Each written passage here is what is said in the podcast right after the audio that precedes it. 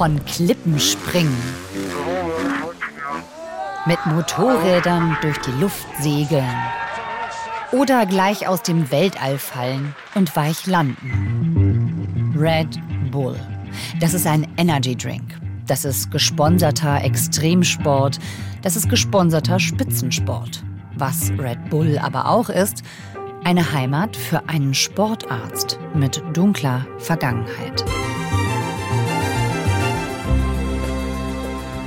Denn zu dieser schönen Hochglanz-Glitzerwelt aus Sport und Rekorden gehörte viele Jahre Dr. Red Bull. Dieser Mann ist, ähnlich wie die Red Bull-Sportler und Sportlerinnen, tief gestürzt und immer wieder an die Spitze gestiegen. Und diese Karriere zeigt, wie beflügelnd Kontakte in der Sportwelt sein können, auch wenn die ärgsten Skandale an einem kleben. Ihr hört 11KM, der Tagesschau-Podcast. Ein Thema in aller Tiefe. Mein Name ist Viktoria Michalzack und heute ist Mittwoch, der 26. April. Kilian Medele hat gemeinsam mit Sebastian Krause und Johann Skocek recherchiert. Für die ARD Radio Recherche Sport. Zu Red Bull und diesem Chef Sportarzt.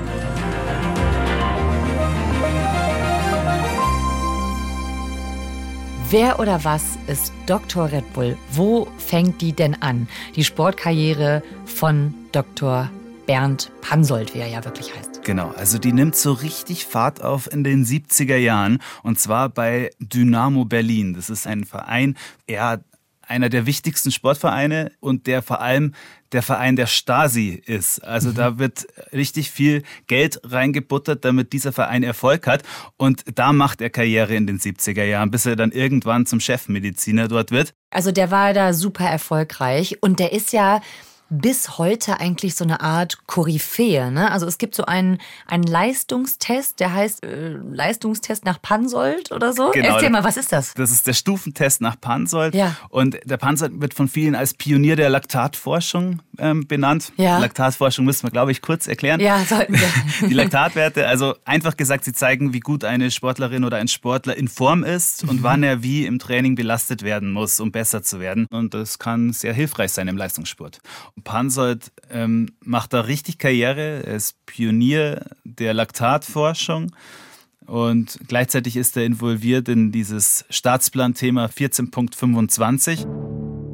Das ist ein umfassendes Dopingprogramm, das die ganze DDR umspannt hat. Ministerien, Institute, Universitäten, alle waren dabei. Und unter anderem auch Bernd Pansold war da in verschiedenen Forschungsgruppen und das, was er dort mitgenommen hat, das hat er dann angewandt bei Dynamo Berlin und da sehr viel Erfolg gehabt. Er hat da SportlerInnen betreut, unter anderem eben ähm, Christiane. Gespannt kann man sein auf die 15-jährige Christiane Knacke, Schützling von Trainer Dieter Krause beim Sportclub Dynamo Berlin. Ja, also mein Name ist Christiane Silvia Sommer. Ich bin unter meinem Mädchennamen Christiane Knacke in der ehemaligen DDR geschwommen, war in der Nationalmannschaft der DDR und bin die erste Frau der Welt, die die 100 Schmetterling unter einer Minute geschwommen ist. Und ja, aber zu diesem Zeitpunkt war sie ähm, schon gedopt.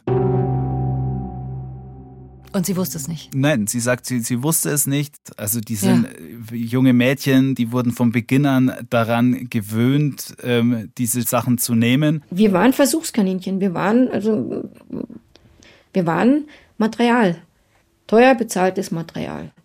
Sie hat gemeint, es ist wie heutzutage, wenn junge Kinder in, im Kindergarten kommen und da jeder hat sein Mäntelchen und sein Becherchen und da musste, da war halt dann diese Tabletten drin und die, die mussten sie ganz schon als Kinder quasi nehmen mhm. und haben das als völlig normal erachtet. Ja. Und die hat also nicht nur damals dieses ähm, Dopingprogramm in der DDR erlebt, sondern die hat eben auch den Dr. Pansold persönlich erlebt. Was hat sie denn erzählt über den? Der hat immer so ein hinterhältiges Lächeln und so, und so ein wie soll ich sagen, so, eine richtige hinterhältige Person, so, so richtig so, also aufpassen. Du, du wusstest vor dem in Deckung gehen. Der war eine nicht greifbare Person, also der war als Person schon immer irgendwie, ich möchte ihn jetzt nicht irgendwie verunglimpfen oder so, wie soll ich sagen, also nicht sympathisch.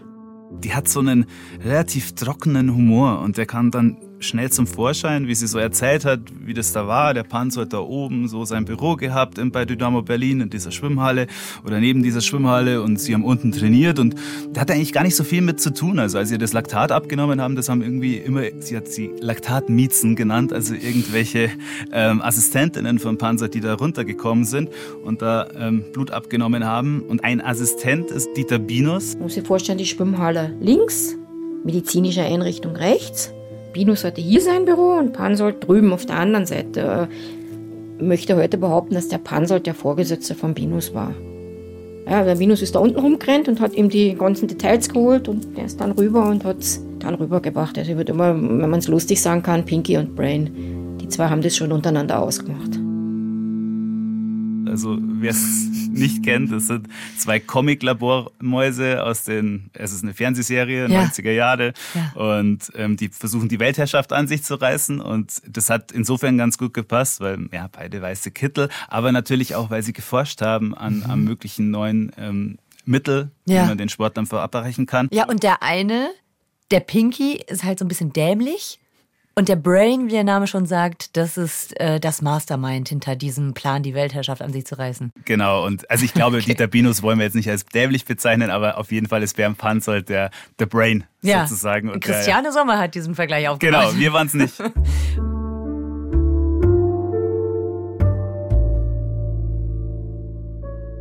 Also die Christiane Sommer und der Dr. Pansold, die hatten in der DDR miteinander zu tun. Und dann später haben sie sich aber nochmal wieder getroffen. Genau, da war Christiane schon in Österreich, ist ähm, quasi die Ausreise gelungen und ähm, da heißt sie auf Panzer getroffen. Das war schon Ende April 1989 und Panzert war immer wieder im Ausland. Er hat als einer dieser höheren Ärzte hat er an Seminaren teilnehmen können, unter anderem in Österreich. Und dann nach dem ersten Seminartag war zu Ende, dann ist er nach Gumpolskirchen, das ist so ein Kaff außerhalb von Wien, ist er rausgefahren mhm. zum Heurigen, also zum Weintrinken. Mhm. Eine halbe Stunde südlich von Wien ist das und dort trifft er dann auf Christiane. Per Zufall haben die sich getroffen? Na, also ganz zufällig war das nicht. Die hat als Schwimmtrainerin zu diesem Zeitpunkt ähm, gearbeitet mhm. in Österreich und sollte halt diesen äh, mit DDR-Methoden den laxen österreichischen Schwimmerinnen ein bisschen was beibringen, wie man so trainiert. Mhm. Ähm, und Panzold hatte die Aufgabe, sie auszuhorchen. Und ah. ist da hingefahren und hat mal so ein bisschen vorgespürt, was, was die Christiane da so, so macht und was die für, vielleicht für Geheimnisse ausplaudert oder dergleichen. Also von der Stasi aus? Stasi beauftragt, er ist dorthin gefahren, hat ja. spioniert. Ah, okay. Und, und Pansold letztendlich haben sie festgestellt, es geht jetzt von der Christiane keine Gefahr für die Republik aus. Mhm. Und das war sozusagen dann das Ende von, von dieser Spionagegeschichte von Pansold und Christiane. Aber es war ja auch das Ende der DDR dann langsam. Ja, genau. Die DDR ist quasi schon kurz vorm Kollaps. 1989 fällt dann die Mauer.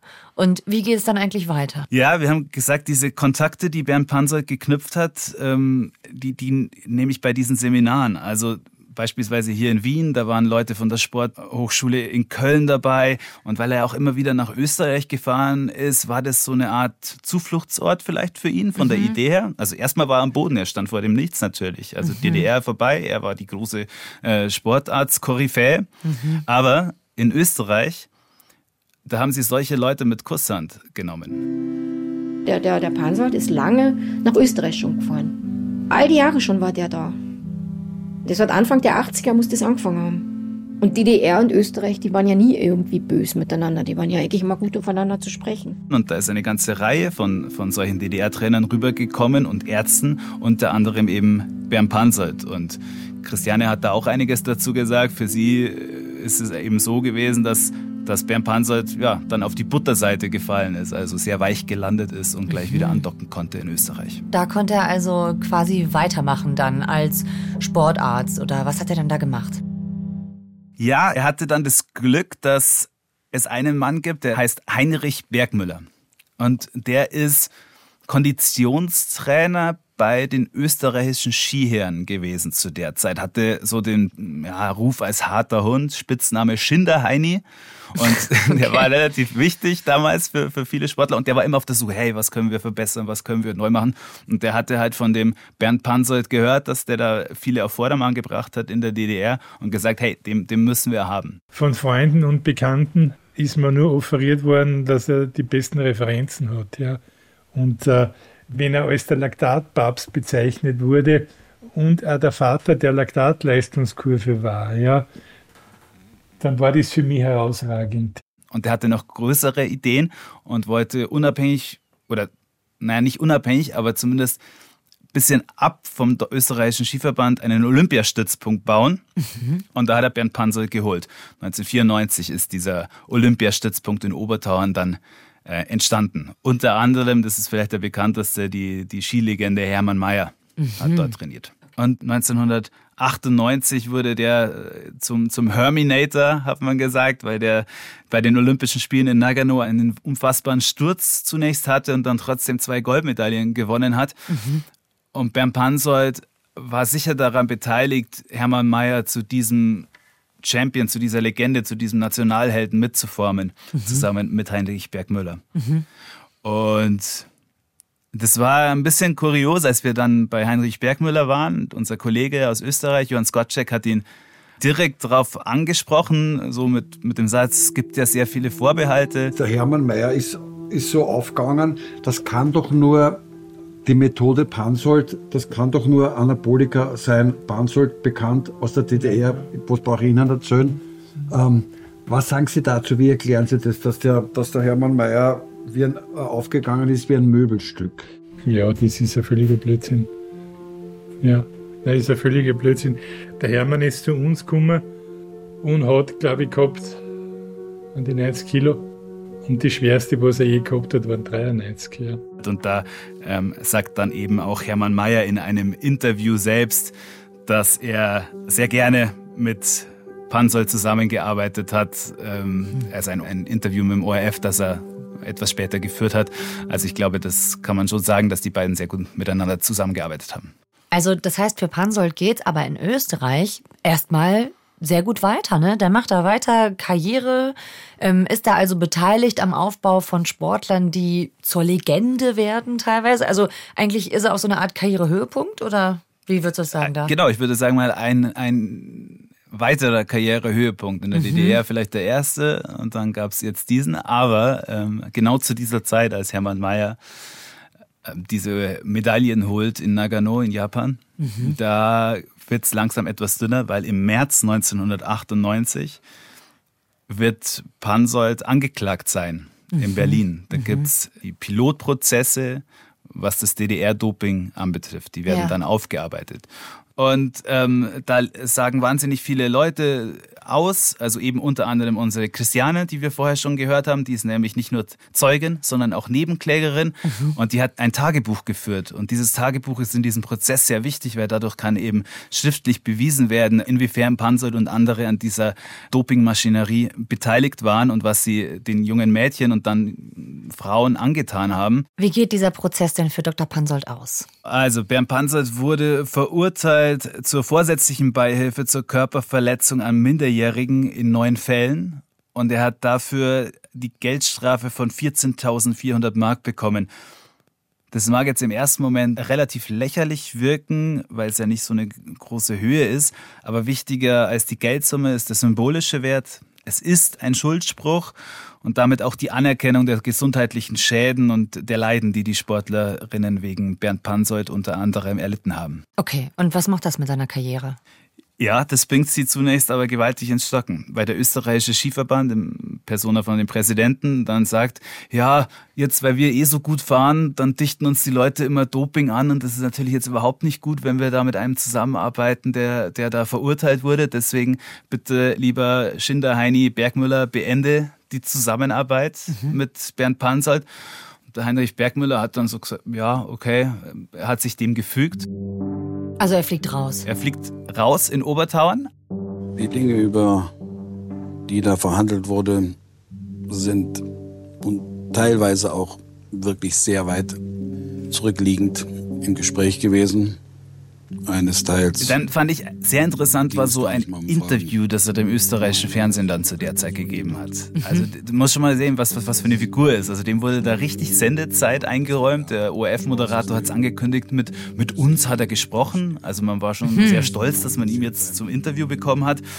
Dann hat er so ist etwas abgetan, was da in der DDR passiert ist. Also es ging mehr um das System damals und nicht um einzelne Personen. Und dann, wo er zu seiner Zukunft befragt wurde, hat er so recht locker geantwortet. Wichtig ist nur, dass sie nicht übrig bleiben und nachher sich die Frage stellen, gibt es in dem Milieu, in dem sie arbeiten, also im Bereich des Sports beispielsweise und der Sportmedizin, äh, jemand, mit dem sie noch, äh, wie soll ich sagen, auf Achtel gehen können. Und da ist meine Beruhigung sehr groß. Das sind unheimlich viele. Ein Achtel, damit meint er offensichtlich ein Gläschen Wein trinken mit den Leuten, auf die es ankommt. Ah. Und der wusste schon sehr genau, wie er die Strippen ziehen muss, damit er dann doch wieder mal auf die Füße fällt. Also das heißt, er hat in diesem Fernsehinterview de facto gesagt, ich bin zwar verurteilt worden, aber ich habe noch die richtigen Kontakte. Ich würde es so ausdrücken, ja. Und was sind das für Kontakte? Wie geht's denn weiter? Die Kontakte nach ganz oben und den Dietrich Matteschitz, den Red Bull Boss. Und den hat er kennengelernt auch in Obertauern. Mhm. Weil der über so ein paar Ecken, der Privatmasseur von Dietrich Matteschitz, den kannte der Heinrich Bergmüller. Und dieser Masseur hat ihn gefragt, den Bergmüller, ja, was soll er denn mit dem Matteschitz machen? Und Bergmüller, ja, komm mal vorbei in Obertauern, dann, dann schauen wir das mal an. Und dann mhm. haben sich Pansold und Matteschitz dort kennengelernt. Und jetzt können wir uns nur vorstellen, wie es war, aber vielleicht so zwei Alpha-Tiere, die aufeinander getroffen sind und die sich da irgendwie ein bisschen angezogen haben und gut verstanden haben. Und dann war es relativ schnell so, dass der Matteschitz auf den Panzer gekommen ist und den zu sich geholt hat. Ja, das war jetzt so um die 2000er war da Red Bull eigentlich schon so in Sport und Spitzensport involviert, wie wir das heute kennen? Red Bull ist ja eigentlich ein Energy Drink und mittlerweile aber so untrennbar mit Sport verbunden. Ja. Bei uns allen im Kopf, glaube ich. Ja, voll. Aber das, war das damals schon so? Anders, würde ich sagen. Also es war damals schon so, dass Sport wichtig war als Marketinginstrument, aber nicht jeder Sport, sondern sie haben sich zunächst auf Extremsport fokussiert. Mhm. Also da gab es diese Flugshows, es gab Klippenspringen, Kitesurfen, sowas, diese Wingsuit-Sprünge. Mhm. Hat er dann später auch gegipfelt, wenn im Felix Baumgartner der Stratosphärensprung und so weiter. Ja. Also diese vollkommen extremen Dinge, das war zunächst das, worauf Red Bull verleiht Flügel Mateschitz raus wollte. Das ja. sollte es sein. Aber dann war das irgendwann zu wenig und sie haben gesagt, hey, wir wollen auch in den was weiß ich, klassischen Sportarten oder anderen mhm. Sportarten Erfolg haben. Formel 1 war ganz wichtig zunächst und dann irgendwann auch Eishockey, Fußball und so weiter. Also sie mischen ja mittlerweile in allen Sportarten mit. Und das ist äh, also der Moment, in dem Sie zusammentreffen mit Bernd Pansold, in dem der da auftaucht. Ja, definitiv. Also Bernd Pansold hat da gleich eine wichtige Rolle gespielt, hat auch mit vielen Red Bull-Sportlern schon sehr früh zusammengearbeitet. Unter anderem Sebastian Vettel, dem Formel-1-Weltmeister, den hat er schon mit 14 getroffen, mhm. hat uns einer erzählt. Und die haben das zunächst in seiner im Pansolds Praxis in Wien, hat er eine Praxis gehabt, damals am Naschmarkt. Ähm, die haben wir auch gesehen und waren da noch, noch da. Da mhm. steht auch immer noch sein Klingelschild ähm, da, das ist sein mhm. Name. Aber sie haben das etwas größer aufziehen wollen und haben dann in einem Kaff in der Nähe von Salzburg in Thalgau ein großes Trainingszentrum aufgemacht. Und da wurde dann Bernd Pansold der Leiter dieses Trainingszentrums. Leiter vom Trainingszentrum. Also der hat ja schon wieder jetzt eine riesengroße Position. Also es läuft wieder bei ihm. Jetzt frage ich mich, stört sich denn da keiner an seiner Vergangenheit? Zuletzt war es ja ein Kündigungsgrund. Da ist er im hohen Bogen rausgeflogen, weil er ja der Dopingarzt aus der DDR ist. Ist das jetzt egal? Völlig. Also Mateschitz hat in einem Interview mit der Süddeutschen Zeitung mal gesagt, das ist Schnee von gestern, was in der DDR passiert ist. Hm. Das würde ihn nicht interessieren der, der ah. Assistent, der uns ein bisschen was über Panzer erzählt hat, der hat auch gesagt, für mich war das Zeitung von gestern, interessiert mich nicht. Für mich war das ungefähr so, also so wie der Mateschitz einmal gesagt hat, das ist Zeitung von gestern. Wir leben im Jetzt und was wir jetzt machen, das zählt. Was damals war, vor ewig langer Zeit und was da weltweit passiert war, äh, die haben einfach geforscht an Dingen, jede, jede Nation. Was da jetzt am Prozess war, das hat mich nicht wirklich interessiert, weil das ist ewig her. Und die, die Systeme, die es damals gegeben haben und was die gemacht haben, war mir eigentlich zu der Zeit völlig egal. Ist mir jetzt noch egal. Was war das für ein Assistent? Kannst du mal erzählen, wer das war, den ihr da Genau. getroffen habt? Martin Pfeifenberger heißt er. Der hat mit Pansold schon zusammengearbeitet in Obertauern. Gleich nachdem ich mit der Ausbildung fertig war, war ich schon am Anfang der Ausbildung, habe ich gewusst, dass der Dr. Bansold am Obertauern äh, dort arbeitet und da wollte ich unbedingt hin, weil ich gewusst habe, das ist weltweit einer von den besten Leuten. Das hat dann auch funktioniert und dort hat dann eigentlich alles begonnen und eigentlich von ihm habe ich eigentlich alles gelernt, was ich heute weiß. Der war immer an seiner Seite. Ähm, Wir haben es dann im Podcast als der- den neuen Pinky getauft. Also der, der Nächste, der ganz, ganz eng mit ihm zusammengearbeitet hat, äh, mit Bernd Pansold. Und dann eben auch mit ihm dieses Trainingszentrum in Talgau, dieses Red Bull Trainingszentrum aufgebaut hat.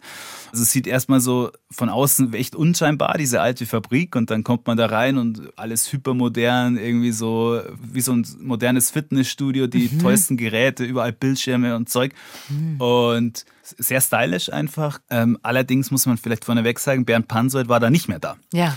Ab 2019 wurde die Zusammenarbeit beendet mit Red Bull nach rund 16 Jahren, die er dort in Talgau verbracht hat. Ähm, und es hat sich einiges gewandelt.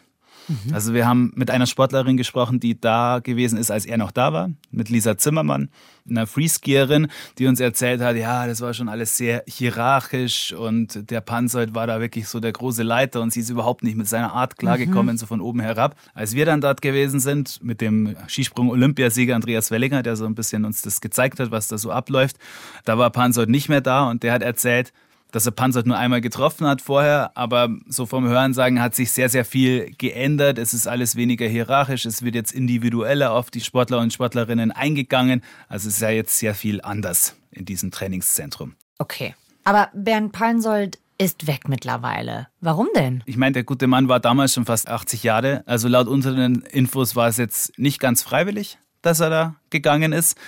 Also man hat da einen ganz neuen Spirit reingebracht. Man wollte weniger dieses Hierarchische haben, sondern mehr individuell auf die Sportler eingehen. Und ähm, das sollte ganz, ganz anders aussehen. Okay, also da wird die Zusammenarbeit beendet. Pansold muss gehen. Und was ist mit seinem neuen Assistenten, der neue Pinky, wie du gesagt hast, der Herr Pfeifenberger, geht er auch? Ja, dann wurde dieses gesamte Trainingszentrum neu ausgerichtet, weniger auf Leistungsdiagnostik ausgerichtet und deshalb nicht nur Bernd Pansold musste gehen, nicht nur Pfeifenberger musste gehen, sondern das gesamte Personal, das das bisher geführt hat, war nicht mehr da. Wurde einmal ausgewechselt. Wurde quasi. einmal ausgewechselt. Also, Sie haben dann gesagt, okay, wir möchten damit nichts mehr zu tun haben, es soll sich auch was geändert haben.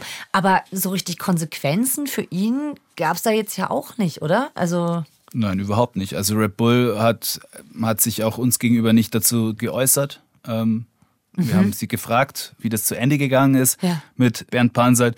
Und sie haben nur um Verständnis gebeten, dass sie zu unternehmensinterner keine Auskunft geben wollen.